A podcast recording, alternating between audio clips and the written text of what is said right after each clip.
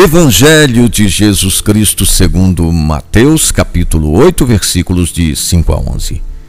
Quando Jesus entrou em Cafarnaum, um centurião aproximou-se dele suplicando: Senhor, o meu criado está de cama lá em casa, paralisado e sofrendo demais. Ele respondeu: Vou curá-lo. O centurião disse: Senhor, eu não sou digno de que entres em minha casa. Dize uma só palavra e meu criado ficará curado.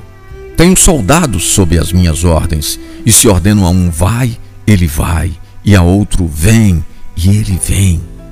Jesus ficou admirado e disse aos que o estavam seguindo: Em verdade vos digo, em ninguém em Israel encontrei tanta fé.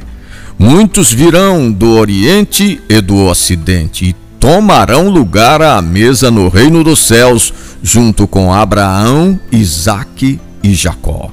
O reino de Deus não tem fronteiras, nem é dado como franquia a ninguém. Atendendo ao pedido de um pagão, Jesus mostra que as fronteiras do seu reino vão muito além do mundo estreito de um povo privilegiado. As fronteiras agora são marcadas pela fé libertadora e pelas palavras de Jesus. O centurião vinha do odiado mundo dos opressores romanos.